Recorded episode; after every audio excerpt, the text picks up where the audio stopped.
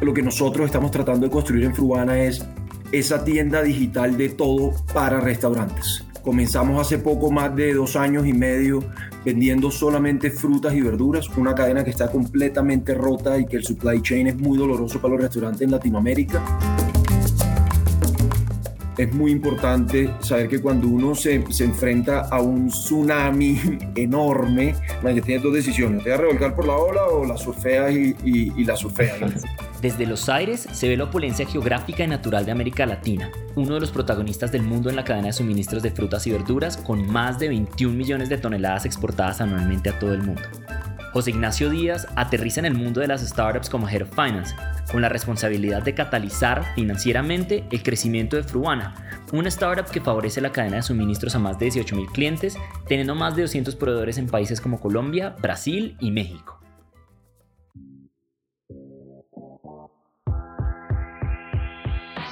Un saludo a todos los desafiantes. Bienvenidos a este podcast de Soy Startup Latam. Insights, inspiración y educación del mundo del emprendimiento y las startups globales y locales. El podcast del día de hoy es presentado por Felipe Salinas. Comencemos. Hola José Ignacio, bienvenido a Desafiantes.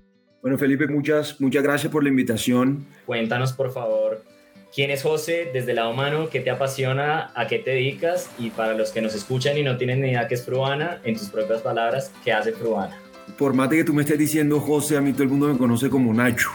Entonces, Nacho de Granados es de, es de Santa Marta. Estudió Administración de Empresas y Economía en, la Universidad de los Andes. Comencé mi carrera trabajando para una consultora aquí en Bogotá que se llama Advantis, donde hice cerca de cuatro años de proyectos de planeación estratégica, diseño organizacional eh, y due diligence para, para diferentes empresas en Latinoamérica. Hice un MBA en la Universidad de Duke y después fui a, a trabajar en la banca de inversión del Deutsche Bank en, en Nueva York por, por varios años, haciendo más que todo M&A, IPOs y estructuración de deudas para empresas del sector retail y, del sector food service.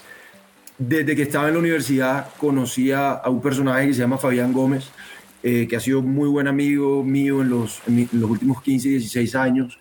Eh, y, y, un día en el 2018 me, me llamó y me dijo que tenía, que tenía una idea, que para conectar el campo con las ciudades y los restaurantes, y yo como que, ah, bueno, de pronto sí, de pronto no. Eh, y, y, después de haber conocido muy bien la historia y, y escuchar el pitch de, de Fabián, fue un no-brainer eh, unirme al equipo y, y, digamos que hace, hace dos años largos, dos años y tres meses, Nacho es, es el Head of Finance o CFO de de, Fruana. Para darles un, un, poquito de contexto en, en, en Fruana, vemos que lo que nosotros estamos tratando de construir en Fruana es esa tienda digital de todo para restaurantes. Entonces ese one-stop shop para restaurantes. Comenzamos hace poco más de dos años y medio vendiendo solamente frutas y verduras, una cadena que está completamente rota y que el supply chain es muy doloroso para los restaurantes en Latinoamérica y hoy ya a través de venta directa y de marketplace nos estamos convirtiendo en ese one-stop shop. Entonces le vendemos a los restaurantes materiales de aseo, material de empaque, proteínas, abarrotes, eh, frutas, verduras, lácteos, eh, etcétera, tratando de atacar esa industria de más de 100 billones de dólares en, en Latinoamérica con operaciones actuales en México, Brasil y, y Colombia. ¿Qué me apasiona? ¿Qué me apasiona a mí? Digamos, en dos verticales, en, en la vertical personal, me apasiona un montón el, el, paracaidismo. Digamos que, hace como 10 años me metí en el, en el mundo del paracaidismo, hice, he hecho un poco más de 350 saltos. Desde que entré a Fruana me tocó dejarlo un poquito al lado, esos son un poquito los sacrificios que uno hace, pero es como una, una fuente de, de, paz y de, de, descargar vía adrenalina un montón, un montón de vainas que es muy, muy chévere. Y en cuanto a lo profesional, yo creo que lo que más me apasiona a mí es, es construir eh, como que sentir que uno puede solucionar un problema y cambiar, cambiar la forma en la que algo tradicionalmente es hecho es muy, muy retador y, y, y apasionante. Oye, ¿y cuántos saltos has hecho de paracaídas? Son como 360 y pico en Colombia, en Estados Unidos, en México, muy, muy chévere. Oye, ¿y tú qué practicas paracaidismo? Eso se me hace súper interesante. ¿Cómo se relaciona eso con meterse en una startup? Porque de cierta manera ambos son un salto, ¿no? O sea, tú que venías del investment banking, M&A, management consulting y te vas a meter, o sea, ¿cómo, ¿cómo fue creerle a un loco que llega y te dice, oye, usted, yo estudiamos en la universidad, venga que me va a inventar esto y apenas es un sueño? O sea, ¿Cómo fue ese salto?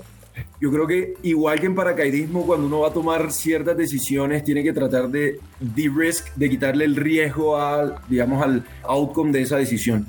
Eh, entonces en paracaidismo, pues tienes que tener un equipo que está súper bien empacado, tienes que mirar todas las medidas de seguridad, tienes que entrenar, tienes que confiar en la gente con la que, con la que vas a saltar. Eh, y para una startup es, es similar. Fabián estaba construyendo un equipo muy talentoso, digamos que quienes, quienes lideran growth, quienes lideran operaciones, quienes lideran procurement, quienes lideran tecnología, son personas del más alto nivel y eso me ayudó a de-risk un montón eh, mi decisión.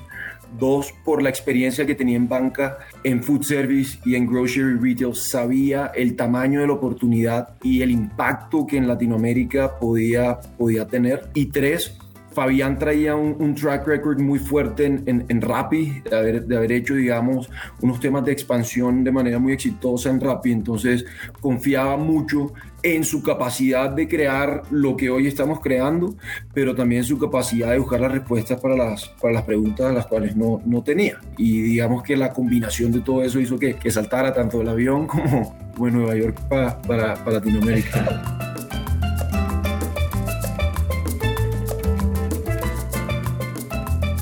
Nacho, eso me parece muy chévere eso que nos estás diciendo ahí y de hecho creo que yo estaba en la posición de ser founder o de que haya otro amigo que me diga, oiga, lo quiero en mi equipo.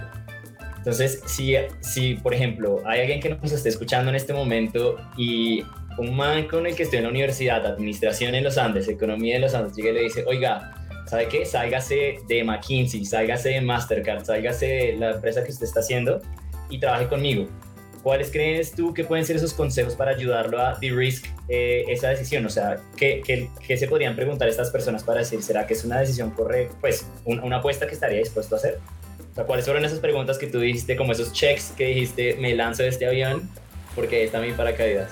Yo creo que uno, la, curva de aprendizaje es, es, es, muy alta y es diferente aprender, digamos, de un framework de solución de problemas que te puede dar eh, consultoría eh, o, banca de inversión a un framework de cómo construir, ¿cierto? Y, y cómo tomar decisiones muy rápido. Y creo que ese framework es ese colchón porque si en últimas tú saltas a una startup que tiene un 99% de probabilidad de fallar, porque el 99% de las startups fallan, construiste un framework que te va a permitir encontrar problemas, buscarle soluciones y montar otro startup. Creo que a veces muchas de las, digamos, el sesgo muy grande que tiene alguien que se va a unir a una startup es, es que no, es que yo quiero ser un founder, es que yo quiero, ser un, yo quiero emprender.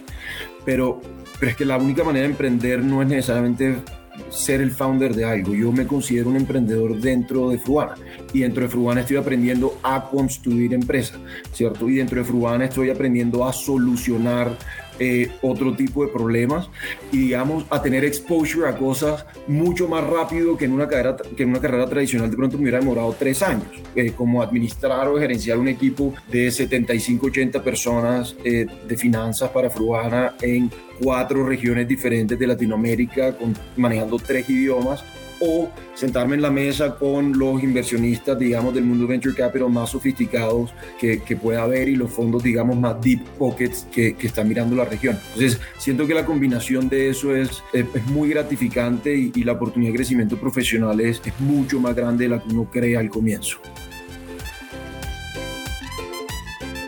El Nacho de hoy, de, de dos años que lleva en Fruana, es un Nacho emprendedor pero si hoy el Nacho de Fruana pudiera hablar con el Nacho que estaba en Deutsche Bank hace dos años y le dijera, Nacho, yo le tengo que dar un par de consejos para su entrada al mundo de las startups, ¿qué crees que sería eso que te hubiera gustado que alguien te dijera antes? Juan, me hubiera gustado que me dijeran que me iba a salir este poco de canas que me, que me, están, saliendo, creo que eso, eso, eso hubiera sido chévere, pero no, yo creo, yo creo que, que lo primero es cuando uno ha operado o ha trabajado en compañías que, donde todo está construido, ¿cierto? Uno al comienzo se puede llegar a frustrarse un poco en un ambiente de alta incertidumbre y donde no hay procesos, donde no hay procedimientos, donde nadie al comienzo sabe qué hacer.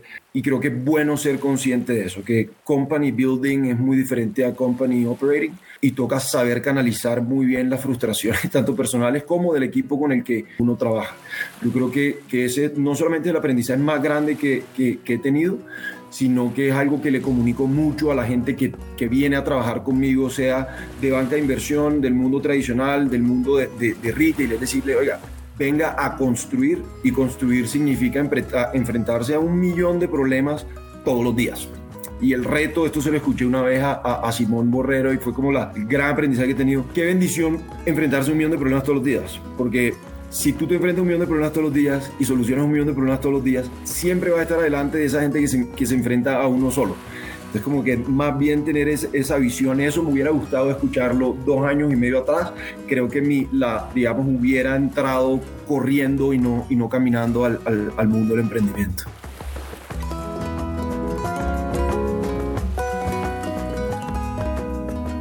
Ese, ese, me parece un aprendizaje brutal porque creo que una de las cosas más importantes para entrar al mundo de startups es el mindset.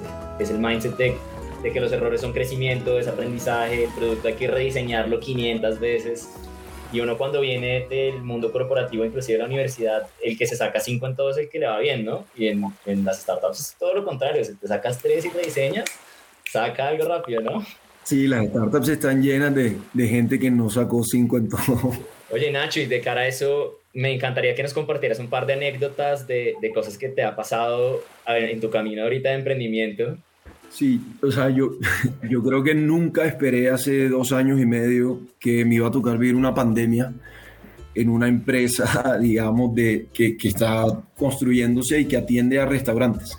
Entonces, hace un año largo, digamos que el 85% de los clientes de Fruana cerraron temporalmente o cerraron permanentemente o pasaron a vender el 40 o el 30% de lo que vendían antes. Eh, como que fue un reto, un reto muy grande. Eh, sin embargo, creo que, que, el haber tenido un equipo muy sólido y el haber tenido un, un, mecanismo de interacción entre áreas y de toma de decisiones rápidas nos permitió no solamente superar la pandemia, eh, sino levantar capital, multiplicarnos por seis en el momento en que los restaurantes están pasando, digamos, por la situación más difícil probablemente eh, de, de, la historia y al mismo tiempo crear un producto que nos permitió expandirnos a nuevos mercados. Eh, entonces, creo que para esto es, es, es, muy importante saber que cuando uno se, se enfrenta a un tsunami eh, enorme, que tienes dos decisiones, te vas a revolcar por la ola o la surfeas y, y, la surfeas. en verdad la surfeamos, la surfeamos demasiado bien, basándonos en, digamos, en, en buscar oportunidades en, en, en los problemas, nuevas líneas de negocio, nuevos productos, nuevas formas de adquirir y de retener eh, clientes eh, y basándonos también en, un trabajo en equipo muy fuerte que tuviera como backbone la, tecnología para solucionar problemas durante una época donde el mundo offline se fue a la, a la nada. No, te iba a preguntar, ahorita que estamos en pandemia y que sobre todo el negocio de ustedes estuvo tan impactado porque pues el, el on-trade cerró básicamente, restaurantes, bares, todo este tema, el, rol de un líder, eh, el desafío de un líder también es mucho estar detrás de su equipo, motivarlo, escucharlo, inspirarlo. Pero quiero hacer otra pregunta y es, cuando tú no te sientes en tu máximo todos los días, ¿en quién recae Nacho? Sí, no, yo creo, es una buena pregunta. Yo creo que uno, tengo un equipo, digamos, que trabaja conmigo muy talentoso, eh, que se está moviendo a toda velocidad y digamos que imprimimos siempre un poquito la cultura de tener el acelerador, el, acelerador a fondo siempre. Entonces, si bien alguien en el equipo se está cayendo, cuando tú tienes respeto por el trabajo de los demás, si el resto siguen con el acelerador a fondo, eso es una motivación, digamos, intrínseca del, del, trabajo que hace. Entonces, eso lo siento lo, lo, primero. Eh, dos, creo que mis pares y, y Fabián, eh, todos se caracterizan por tener una, una ambición profesional muy, muy grande. Eh, y en últimas uno tiene una marca personal importante y que, y, que tiene que proteger y, y, no quiere ser esa persona que está dejando caer el, el, el, balón. Entonces, entonces creo que estar rodeado de este tipo de personas siempre es, siempre es motivante. Pucha, no, no sé, creo que, creo que desde niño siempre fui muy competitivo, jugaba, jugaba tenis, jugaba fútbol, jugaba béisbol, eh, me encantaba ganar, porque te voy a decir que no, y, y veo el, el, objetivo a largo plazo de Fruana y, y, trato de no, de no, perderlo de vista.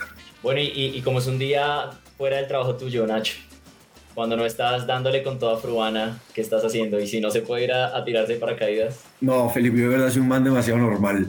Aquí sí, para mí no hay un placer más grande que un sábado a las 2 de la tarde sentarme en una terraza con mis panas y tomarme una cerveza, eh, hablar un rato, hacer un asado y, simplemente como, como descansar y, y, ya, como que sí, ver deporte me encanta, pero, no soy lastimosamente, no soy esa persona que, que, hace pilates y yoga para recuperar, como que no, yo sí, normal, algo y como y me tomo un trago y paso bien y ya. Me, me encanta esa respuesta porque normalmente esta pregunta la gente es, no, que hace? Se levanta a las 5 de la mañana, deporte, medita, y en verdad es que no, a todos somos humanos, nos da pereza, nos gusta pereciar, ver series.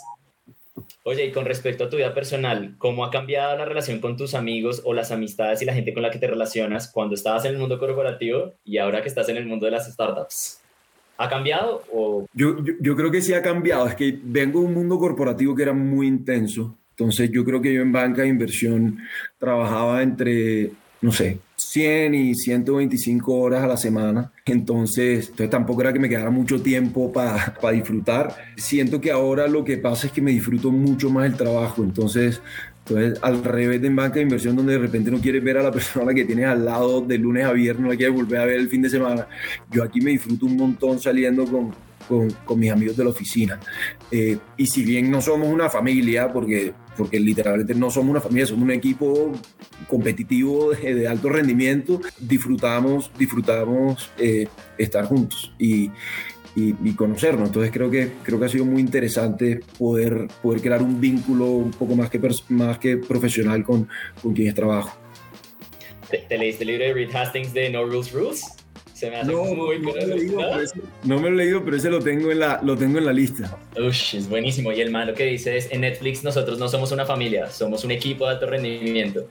el man dice que en las familias se aguantan todos. Si alguien está mal, ah, bajo rendimiento, pues es mi hijo, ¿cómo lo voy a dejar de lado? Pero el man dice que en los equipos de alto rendimiento dicen, nos cuidamos los unos a los otros y el que no sirve, pues somos un equipo de alto rendimiento.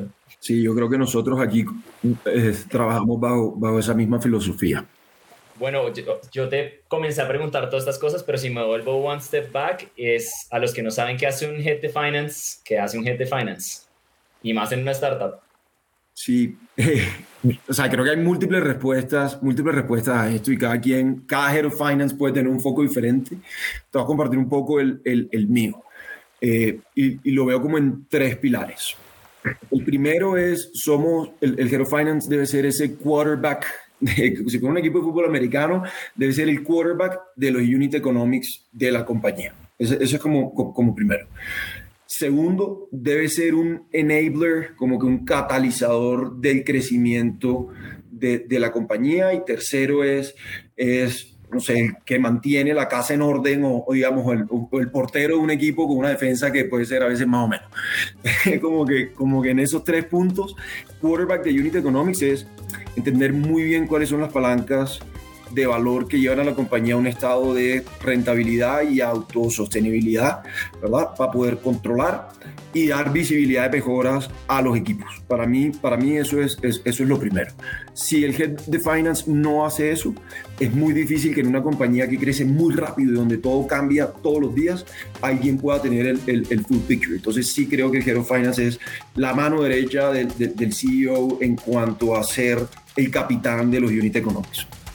Dos, ser un enabler de crecimiento, porque al comienzo, digamos, cuando tú tienes una compañía que tiene un runway agotado, que eventualmente es posible que se quede sin recursos, es muy fácil decirle que no a todo.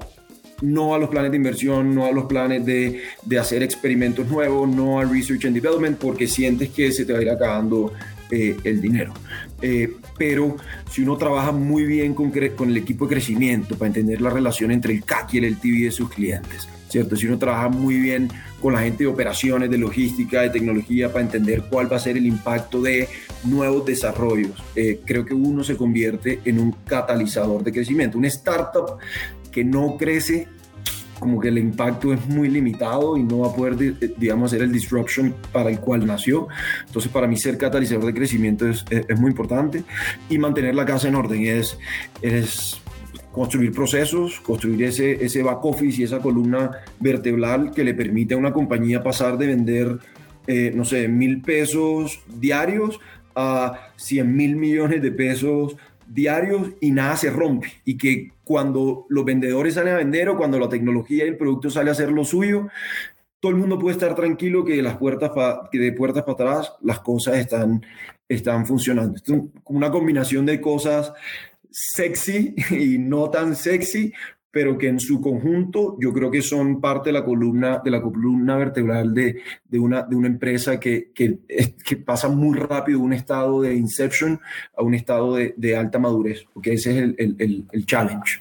Voy, voy cerrando con dos preguntas. La primera es, ¿vamos a ver a Nacho más adelante como founder? Creo que, creo que es una respuesta de A, sí, B, no, C, todas las anteriores, y creo que me voy por la C. Eh, Puede ser, puede no ser. Eh, ahora mismo, digamos que estoy, me estoy enfocado en, en, en, trabajar con, con, un equipo súper talentoso que tenemos en, Crecer Fruana. Hoy atendemos poco más de 35 mil restaurantes, hay más de 2 millones de restaurantes en Latinoamérica, entonces todavía tenemos un espacio para crecer eh, muy grande y creo que, que, mis retos personales y profesionales ahora mismo están, están acotados a eso, pero, pero o sea, para que digo que no, me encantaría en algún momento, si lo voy a hacer, no lo sé,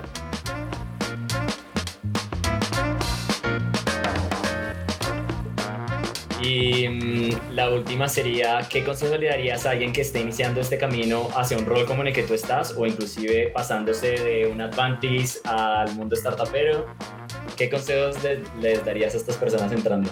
Sí, yo diría, yo diría primero que tengan ese company building mindset.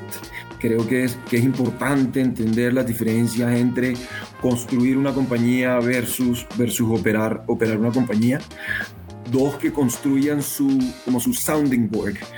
Uno se enfrenta a una cantidad de problemas para los cuales no tiene respuestas. Entonces, muy importante, para, digamos, tener cerca personas que hayan pasado por lo mismo, sean ex jefes, sean mentores, eh, sean familiares, pero, pero que lo ayuden a uno a mantener la motivación y también a mantener la, la curiosidad de cómo responder problemas. Yo agradezco un montón, por ejemplo, que Oscar Herrera cuando yo comencé en, en, Fruana fue un muy buen sounding board para cómo armar un área successful en, en, en, la compañía. Iría en últimas que entiendan sus, sus debilidades y más que sentirse inseguro frente, frente a ellas, que tengan la capacidad de, de, de traerse un equipo de personas mejores que, que, uno para, para, que lo acompañe. Eh, y yo creo que en parte mi, mi, éxito, porque considero que lo he tenido entre Fruana, ha sido la capacidad de traer personas muy buenas a que cubran esos aspectos que simplemente yo no tengo por mi formación profesional, pues. Nacho, supongamos que en la audiencia nos está escuchando gente muy talentosa que te puede traer a tu equipo. Te abro el espacio para que les cuentes por qué tendrían que unirse al equipo de Nacho en Fruana.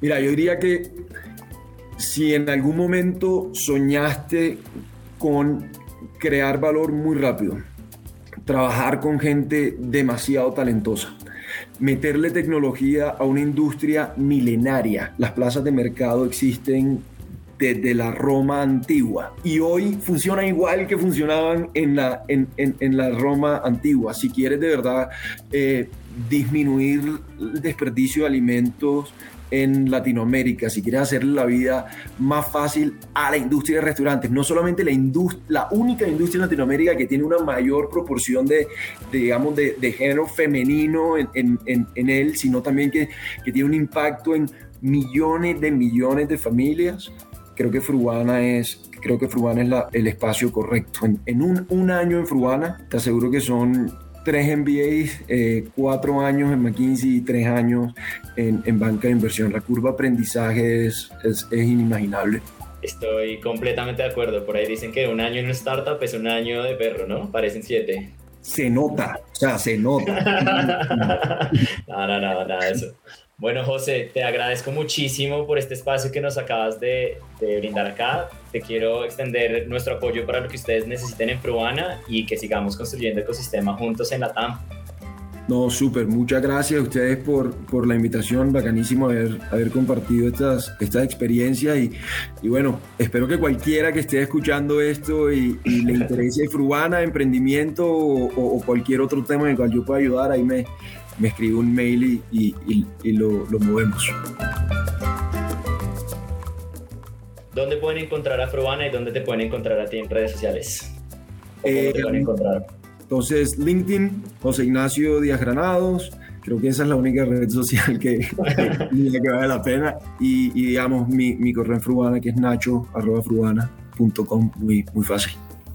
Bueno, listo. Con, con en, el subject, eh, ¿qué te escriben?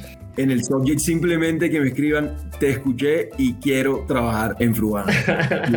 me convenciste, quiero tirarme de paracaídas. ah, bueno, si se quieren tirar de paracaídas, yo más que feliz irme a tirar de paracaídas y no hablar de trabajo también, muy feliz. Listo, Nacho, una vez más, gracias por estar acá en nuestro podcast en Soy Startup Latam. Que estés bien. chao. chao Felipe, muchas gracias por la invitación.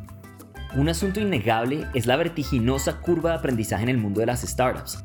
Nacho nos deja algunas experiencias sobre el crecimiento desde la perspectiva financiera que inevitablemente tienen que ser tenidas en cuenta para escalar un equipo con impacto.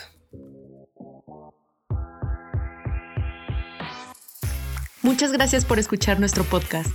Recuerden que fue traído por Soy Startup Latam. Nuestra misión es impactar la vida de un millón de emprendedores en Latinoamérica. Reacciona, comenta, comparte y síguenos en LinkedIn, Instagram y YouTube.